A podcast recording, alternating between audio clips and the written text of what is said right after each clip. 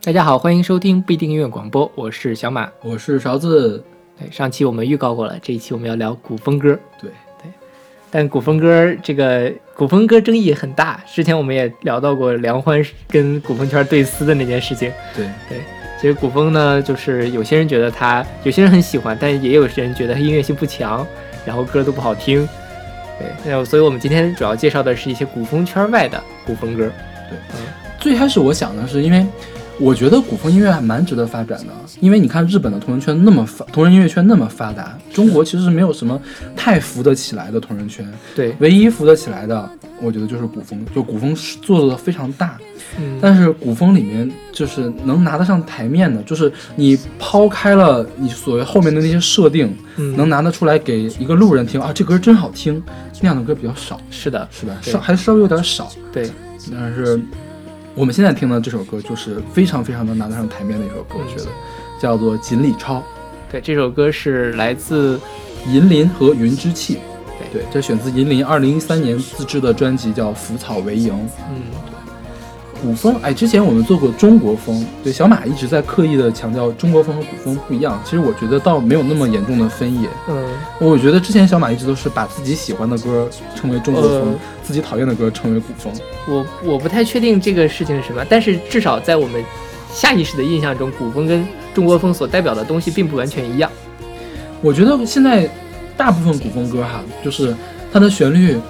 听起来都似曾相识，嗯，然后呢，那个编曲比较简单，对，然后歌词比较有他们所谓的古意，对，有的歌词写的确实蛮蛮好，是，有的歌词就是确实有点凑字数。了的凑字数，就是啊，最最常见的，大家都愿意用商，对，有有人统计过，有一首古风歌里面出现了十二个商字，对，像这首《锦鲤抄》。他唱的是一个比较有古意的一个事情，对他其实是编了一个故事吧，是不是？编故事就是，呃，一个画鲤鱼的画师，还是个扶桑画师。然后呢，有一天晚上着火了，着火了之后呢，有个人来救他。嗯。第二天才发现池塘里面的鲤鱼全都死，全都不见了，然后才知道原来救他那个人就是鲤鱼。嗯，这个故事其实蛮好的，特别像夏目友人帐那种很治愈的情节。对对对对。但是这个故事就是他写了一段古文，但这个古文其实是他自己写的，而且写的其实并不好。我并没有仔细看，嗯，但是他这个，但这个歌是真好听，对对对，是吧？是，嗯，但不不过这歌稍微有点争议，就是它的编曲借用了日本的一首歌，叫叫什么？叫《替舟》。嗯，啊，它借用到什么地步呢？它的那个前奏那一小段音乐跟《替舟》那小段音乐是一模一样的。嗯，就因为它前奏用了一个旋律，嗯，那个旋律是完全照搬的，所以这个争议比较大。有人就说你这是抄袭啊。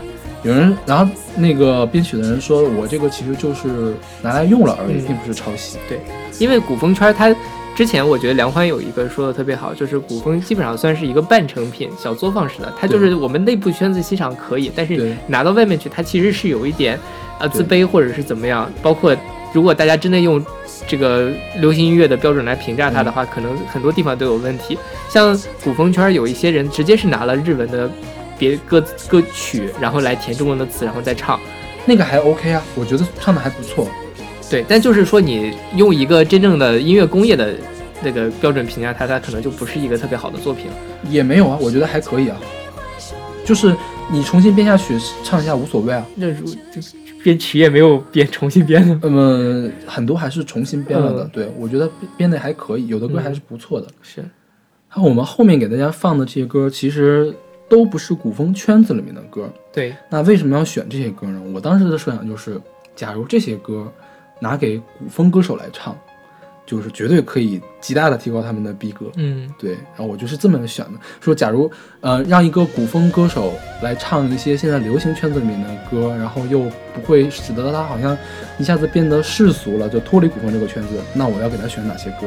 对，我的选歌思路就是这样，我不知道你怎么想的。啊，我想的就是说，呃，有一些。跟古风的元素差不多，因为古风就是刚才也说到了，就什么五声调式啊、民族乐器啊，然后古意的歌词啊之类的。我觉得后面这些歌其实可以做给古风圈作为一个参考，就他们同样用了类似的中国元素，但是他们做出来的音乐的水平比现在古风圈的大部分的音乐都要好一些。我觉得是可以作为互相借鉴的一个东西。对，哎，然后我们来先来听这首古风，我觉得是古风音乐的标杆了，《锦鲤抄》。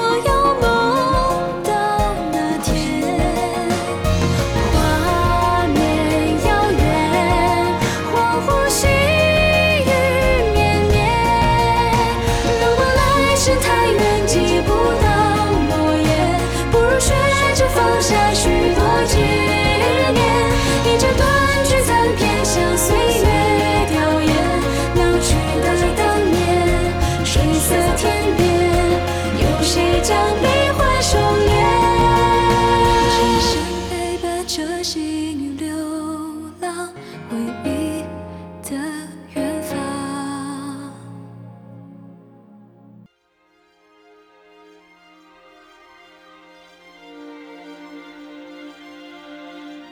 好，我们现在听到的是来自范逸堂的《出色》，选择他二零一四年的一批《出色》。对，这首歌是勺子老师非常喜欢的一首歌。对，这歌我你听它，它是用管弦乐伴奏的，其实它非常不古风，但是它的歌词很像古风的歌词。然后我给大家念一下什么：还缱绻着红装素裹，冬天的歌哼到春天，皱纹斑驳，褪了绮罗，卸了粉末，抬眼倒影与我互相揣摩。这个听起来特别像古风的歌词，你觉得？对，但其实他写的比古风的歌词那个遣词造句要稍微的呃用心一点。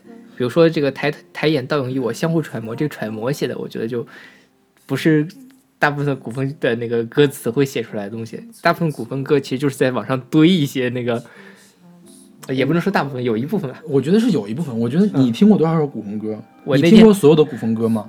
你听到有一百首吗？有，有一百首，对我挨个看了词，对好吧？我那天做这期节目专门是因为我理解错了，我以为说我们要从古风歌里面挑一些歌，嗯然后我就上网易挑了两个歌单，全都下下来听。嗯，对，确但确实是大部分的歌词写的都不是特别的好。因为我一直没有听特别特别多的古风歌，嗯我就不敢用大部分这个词。OK，啊，呃一部分一部分，行吧嗯，对，像这个范逸堂，他这个人，我觉得本身是专业的，对所以嗯，他的音乐造诣是比较高，他是中央音乐学院毕业的。嗯，而且他是做古典音乐的，没有，他是又三岁学古典音乐，九岁学民族音乐，十一十一岁开始做室内乐和电子乐，嗯，他算音乐神童了，我觉得。对对对，对，我们不能拿对他的要求来要求，就是我们这些同人圈。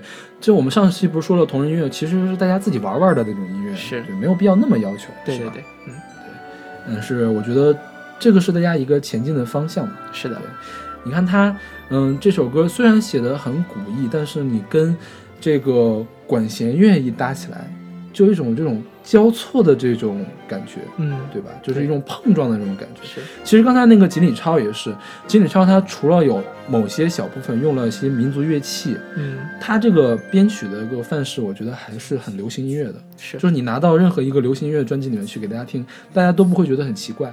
对对，是一个非常成熟的一个作品。我觉得这个范逸堂这个就是也是更也是个非常成熟的一个作品。好吧，我们来听这首《出色》。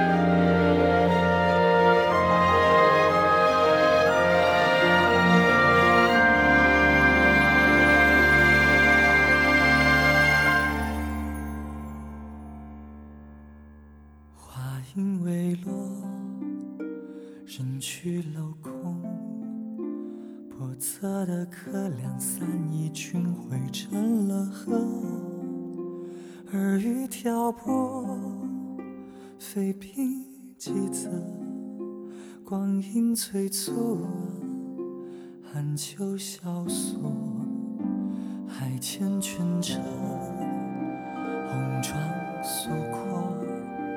冬天的歌哼到春天，皱纹斑驳，褪了起落，写了粉墨，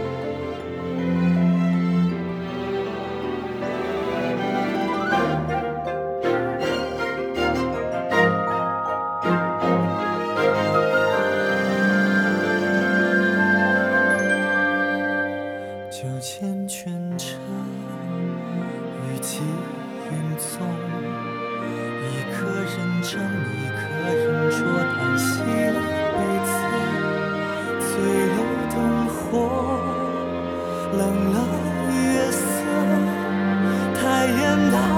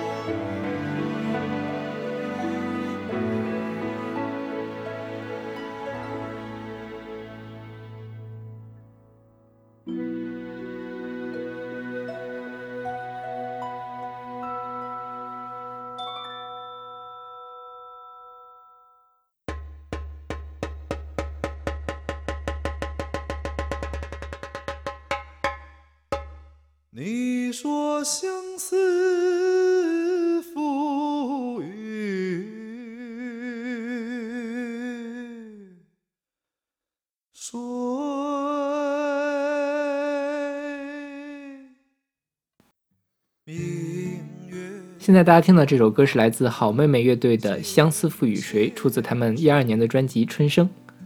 对，这首歌是用，也是挺出名的一首，嗯，算是这个年代的中国风歌曲了。也没有那么出名吧，我觉得还 OK 吧。呃，小清新曲儿里可能还会稍微，是因为你比较关注好妹妹，也没有我不喜欢好妹妹的。嗯，是吗？嗯，对，好妹妹演唱会九十九块钱的工体演唱会我都没有去看。OK，这个歌其实我觉得它好就好在它那个用了一点戏曲的唱腔。其实古风圈里面也有不少人在用戏曲的唱腔，比如说上一期节目我们介绍戴荃，其实他就把很多的那个戏曲的元素放到他歌里面，而且效果也非常好。对，这首歌也是他，呃，秦昊本身的这个音色也不错，然后再搭上一些呃戏曲的腔，包括他这个呃像古诗一样的。当然，你仔细看他歌词写的也 挺经不起推敲的。这歌词是秦昊的大学老师写的，这样子啊？对，秦昊学什么呢？我不知道他学什么，反正这是他大学老师写的。OK，嗯，那反正也秦昊学设计的吧？啊也画图的嘛。所以条条大路都可以通唱作人。但我觉得秦昊算是那种草根起来的，音乐素养还不错的人，嗯对吧？他写的至少他比较会写旋律，是他歌的旋律都还不错。而且他最重要的，他有一把好嗓子，是，他是一个可以卖低音的人。对对对，这这个就我觉得从唱功上来说，就可以比大部分的古风音乐人都要好，是是吧？嗯，这个没什么好说的，人家毕竟是在工体开演唱会，没有任何一个古风歌手在工体开演唱会呢，是不是？是我们等着那一天的到来。对，好，那我们来听这首好妹妹乐队的《相思赋予谁》。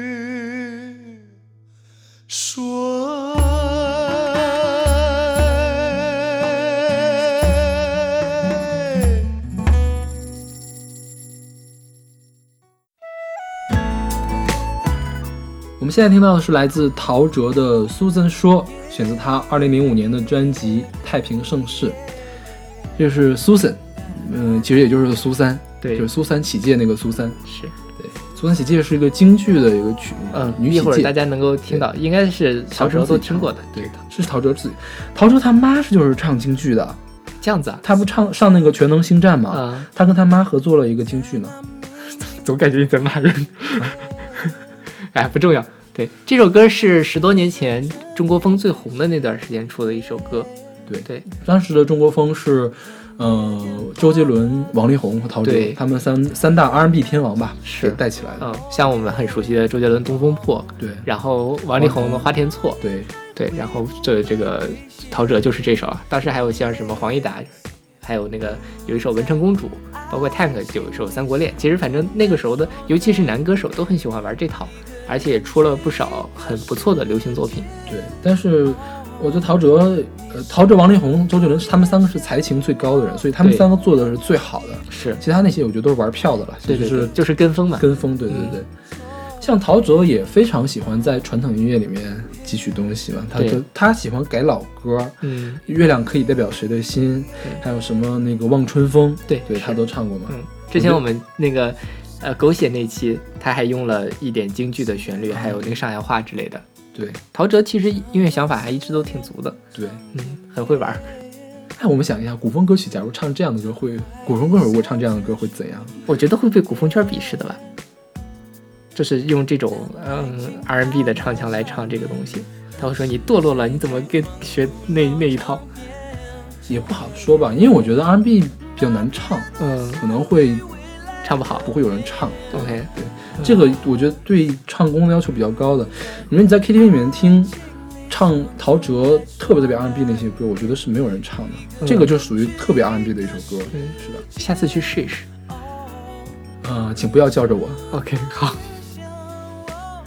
好，我们来听这首来自陶喆的《苏森说》。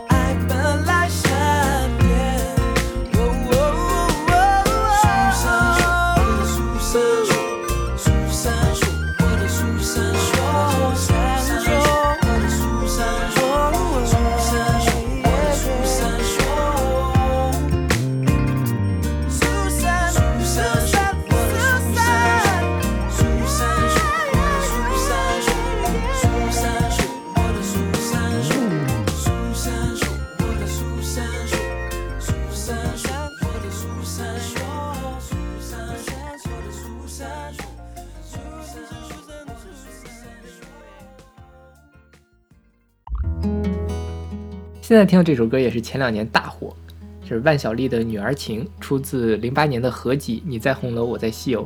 对，但是它大火是因为韩寒。对后会无期。对，嗯，对，这首歌其实代表了一批呃影视剧歌曲里面的就有有一点古风色彩的音乐。就是中国的四大名著电视剧都是非常非常经典的那个古典的中国古典的那种配乐。是，你像《西游记》许镜清，《红楼梦》王丽萍，然后《三国》是谁来着？古建芬，对对对，然后那个水浒水浒是赵季平，嗯，对对就是四四大名手了。我觉得这个就是最是中国配乐圈顶尖的四个人，对他们做中国中国传统的这个传统的这个音乐做的是非常好。是，像我们现在听到《女儿情》就是许镜清作曲的，就是《女儿国国王》那一期嘛，嗯，女儿国国王的角色歌，对，女儿国国王有两个角色歌，一个是这个《女还有儿情》，是相见难别亦难，相见难别亦难。哦，对，那个就是我我们今天选的这个专辑叫《你在红楼，我在西游》。当时我们在介绍《二手玫瑰》的时候说过这本专辑，这个专辑是二手玫瑰发起的，他翻唱了《红楼梦》和《西游记电视剧里面的一些歌。对，对我们本来想选那个《相见相见难别亦难》的，就是大乔小乔啊，对，但是我们想了一下，小乔不就是童声版的《左小诅咒》嘛？然后是吧，拉倒吧，选这个大家最喜欢的万晓利。万晓利这个低音也是很美的一个人，对对。是的，然后这歌被他唱的很有意境，就是你不说它是古典的音乐，我觉得你听不太出来，你觉得呢？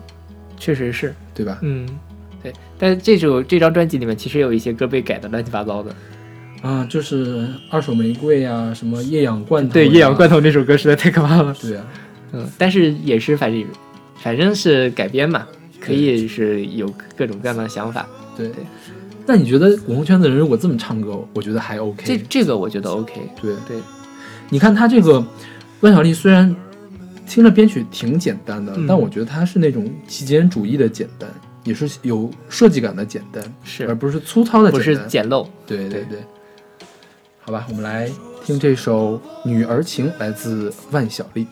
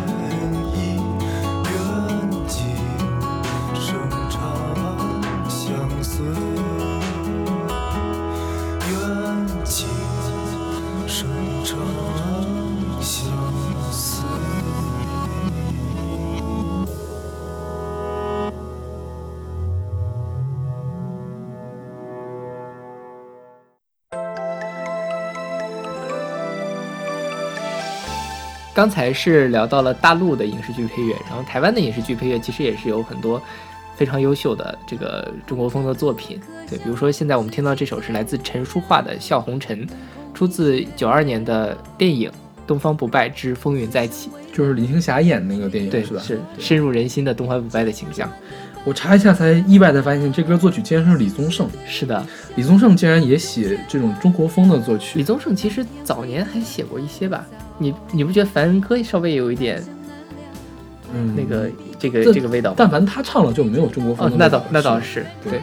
但是那个时候，其实台湾很讲究这个武侠气。啊，对，之前我们聊张真的什么什么抒情摇滚武侠，对对对，等等，就是包括他们当时影视剧的作品，包括他们的那个呃音乐，都是有这样的。然后也是出了除了陈淑桦之外，还有周华健，周华健很喜欢唱这种歌。对哎，说起这个风格，就是你看这个是侠气很重的，我不知道古风歌里面有没有那种侠气很重的歌，呃，有，有是吗？对，对，就是有有有一些，不是特别出名，因为我听的古风歌一般都是小调式，就是有点哀怨、有点忧伤那种感觉。像这种特别向上啊，就觉得今朝有酒今朝醉这种感觉还是比较少，是这可能是我听的比较少的而已，会有一些那种比较豪迈，尤其是男生，古风其实也有很多男生在唱。是吗？对，男生唱的歌会这个面儿会更广一些。但我觉得陈淑桦这个歌唱的也是真好，对，就是游刃有余，给人那种感觉，嗯是吧？，对。除了这个之外，之前我们影视剧金曲那期介绍齐过豫和谁来着？周华健周华健唱的对，还有像那个李丽芬的那种什么啊天爱情山更爱美人，对这种歌但《爱情山更爱美人》就没那么像古风。这歌你看歌词写的很工整，然后曲调也做的很工整，对就就非常像古代中国的那种气息。是的，对来听这首《笑红尘》。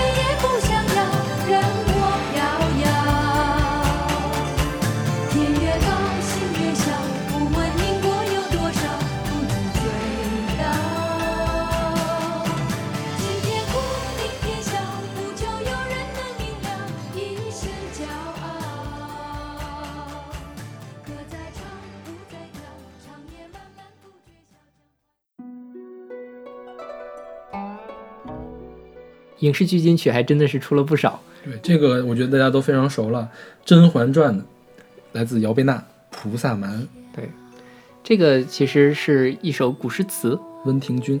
对，然后配了一个刘欢做的音乐，对是菩萨蛮不是菩萨蛮，这个甄嬛所有的配乐都是刘刘欢写的。欢做的，对，他这个虽然是古词配乐，但我觉得他用的不是中国的这种调式，我觉得还是就是古典西方古典音乐的这种作曲方法。嗯，但是它这个搭起来效果很好，而且你把这首歌放在那个啊《甄嬛传》那个剧里，包括安陵容中间有几段唱的都是这个歌，也不会觉得突兀，对。这包其实也算是那个角色歌嘛。对。对。刘欢也说这首歌《菩萨蛮》是他整本专辑里面他自己最喜欢的一首歌，嗯，我觉得跟姚贝娜也分不开，我觉得姚贝娜太适合唱这歌了。是的，就大家总批评她唱歌没感情嘛，嗯，那这歌就适合没感情的人唱，就是她能唱出那种，呃，古代的那种宫，就是宫廷里面的女性的嗯那种感觉。对就是就是呃面无表情，然后深宫闺怨的那种感觉。对对对对，嗯，其实有很多古诗词入歌的这个作品，像之前我介绍过陈永海的《将进酒》，《将进酒》很多人都在唱，嗯像是那个龚琳娜唱过一个版本，嗯嗯，也觉得不错。还有燕池，嗯，燕池那个版本我觉得跟鼠老鼠来宝似的。你听过没听过，没听嗯，还有就是梧桐嗯，梧桐那歌也不好听。嗯然后还有啊冯汉明，嗯这个你我记得你在豆瓣上标记过，我忘了他用了电子的那种风格来唱。啊。对，反正是，呃，我觉得古诗词这种东西，要么你词就是词跟曲很搭，这是一种；要么是你虽然不搭，但你曲子写的很好也可以，就是也算是一种创新。或者词和曲非常不搭，就就就要那种碰撞，对，其实也不错，就怕是你曲子写的很平庸，那就是然后又没有很强的设计感。对，然后词本身大家又很熟悉，所以这首歌就不会被大家记住。嗯像这首歌就是属于它本身跟这个剧就很贴合，然后嗯词跟曲搭的也很不错，本身曲子也也非常好听，嗯所以才是这个非常经典的一首。对这个曲子你一听也很学院派，就是想想不到它下一句走势在哪，其实对对吧？是对，就转调特别严重。对，好吧，我们来听这一首来自姚贝娜的《菩萨蛮》。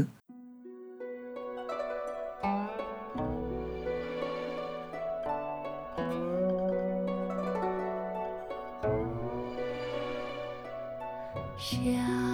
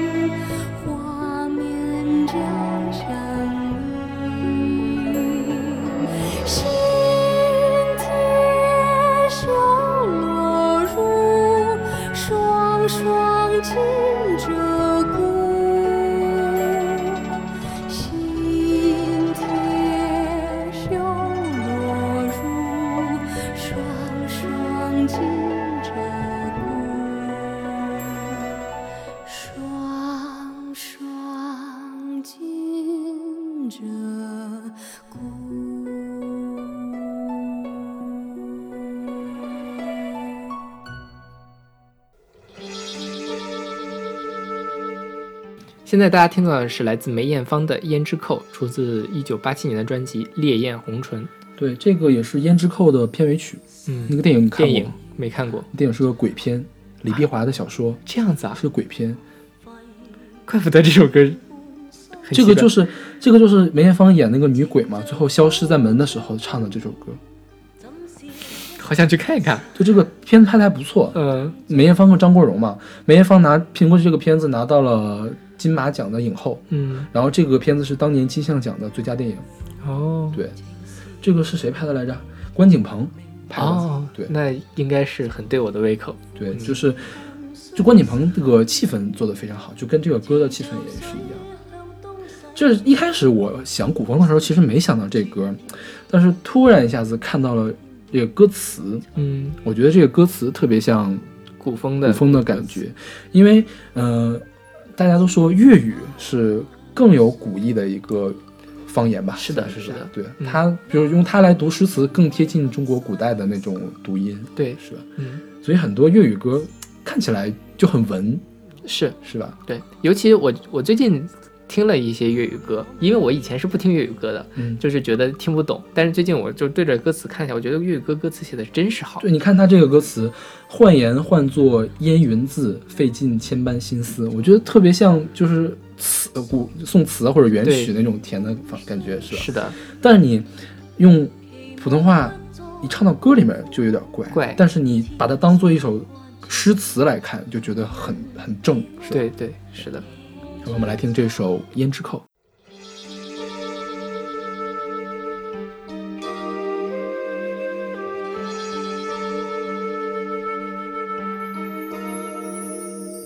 誓願還作煙雲字，費盡千般心思，情像火灼般熱，怎笑一生一世，延續不容易。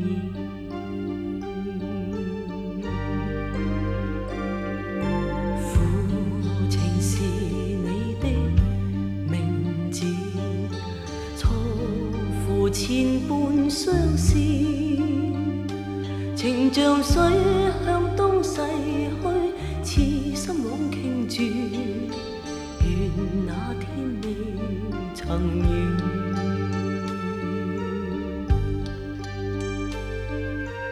只盼相依。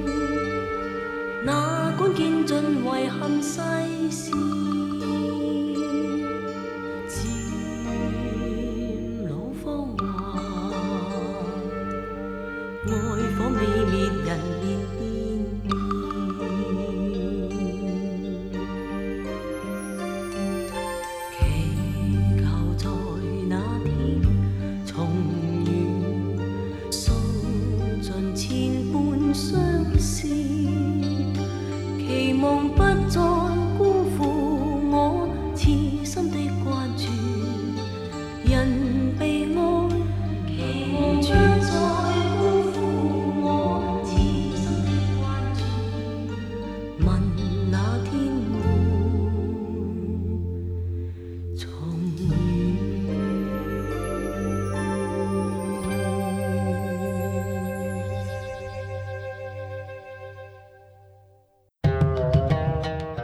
现在大家听到的是来自少豪的《同样的 Love》，出自他二零一六年的专辑《E 二二读二吧，读二。二》。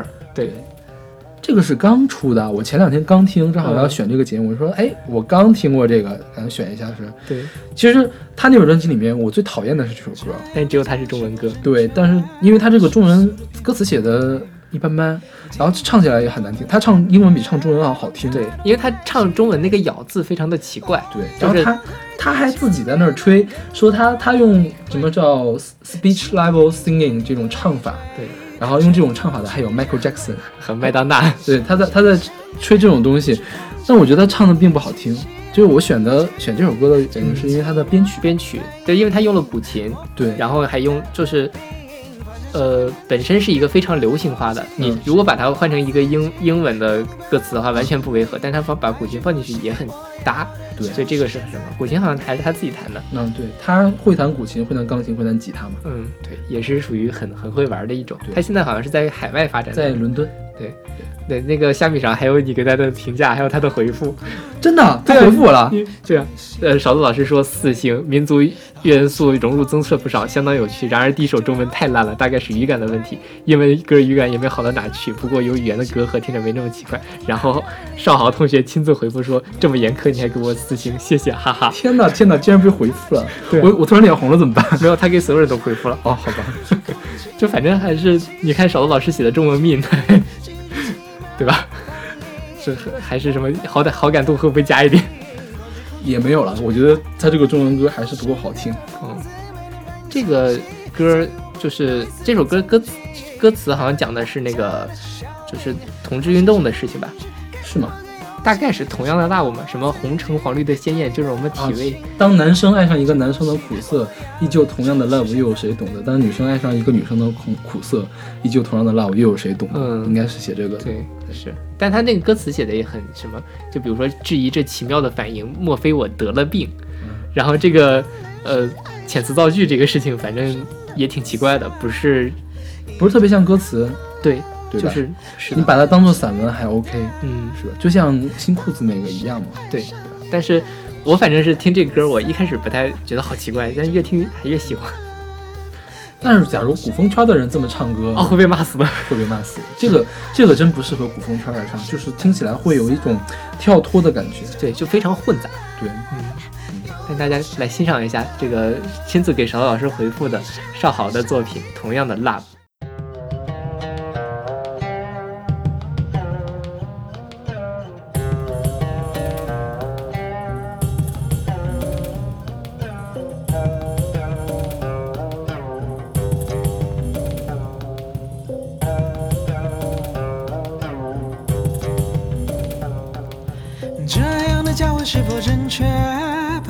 世俗的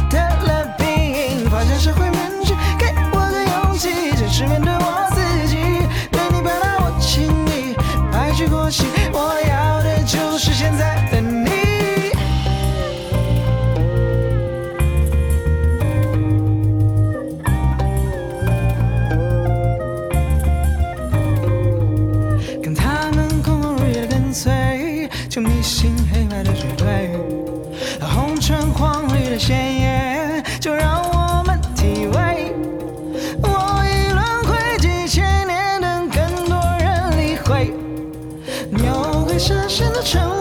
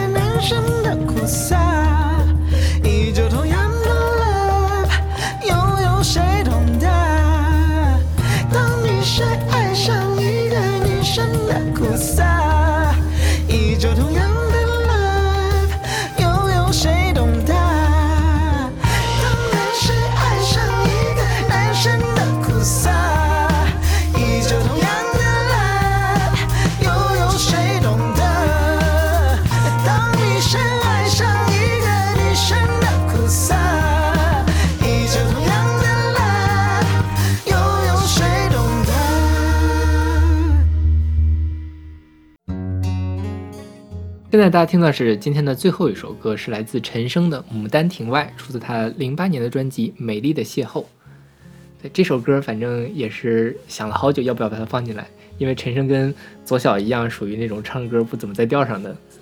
呃，他还挺在调的，他就是怪怪的，嗯，嗯，就像刘若英一样嘛，那种怪怪的感觉。啊，刘若英是他调教出来的。对对，这歌的词选自一段黄梅戏《女驸马》，对，这个也很熟悉啊。为救李郎离家园，谁料皇榜中将中状元，对是吧？？嗯，但其实这首歌最出名的两句是那个什么“写歌人假正经，听歌人最无情”，所以这句话是这首歌出来的吗？好像是，就是这出来的。嗯哇那那这首歌的地位我，我说为什么在虾米上有两百多万的试听呢？嗯，就一就是因为这两句话嘛，“黄粱一梦二十年，依旧是不懂爱也不懂情”这样。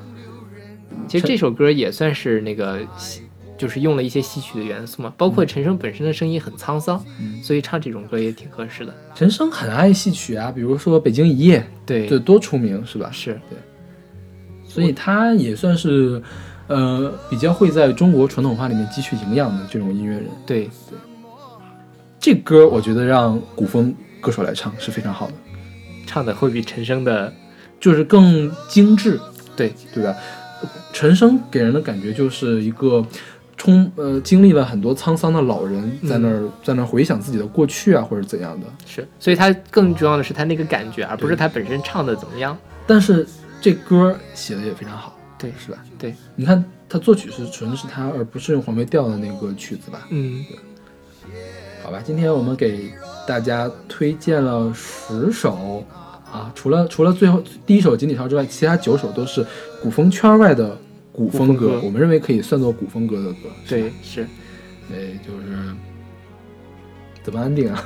就是希望大家，呃，当然我觉得我们的这个听众里面应该没有做古风了。就大家在听，无论你喜欢不喜欢古风，都可以去关注一下这个领域，然后关注一下带有中国元素的作品。我觉得它这里面还是水很深，有很多可以挖掘的东西。就其实我最开始的时候，我觉得我挺烦古风的，嗯，但是我觉得。毕竟是中国同人音乐，就是做最好的一块儿，我觉得都还是多支持比较好，对对是吧？是。你看当时梁欢其实也是要支持他们的，结果结果就是就是有一些猪队友，你知道吗？我觉得这帮唱古风的人都无所谓，就是有一些猪队友，就是嗯太那什么，太玻璃心，对对对吧？是不是？是大家都是想为了中国音乐发展的更好，是，也不能光听日本的同人音乐啊。对对对是，是还是希望我我们还是能真诚的希望说古风音乐能发展的越来越好。对对。好，那我们今天的节目就到这里，欢迎大家来关注我们的微信公众账号不一定 FM，还有我们的新浪微博不一定音乐广播。虽然我们不怎么更新了，对，我们可以有音乐随机场的推送，大家可以给我们留言、投稿、打赏。好，我们下期再见。下期再见。天让风流人儿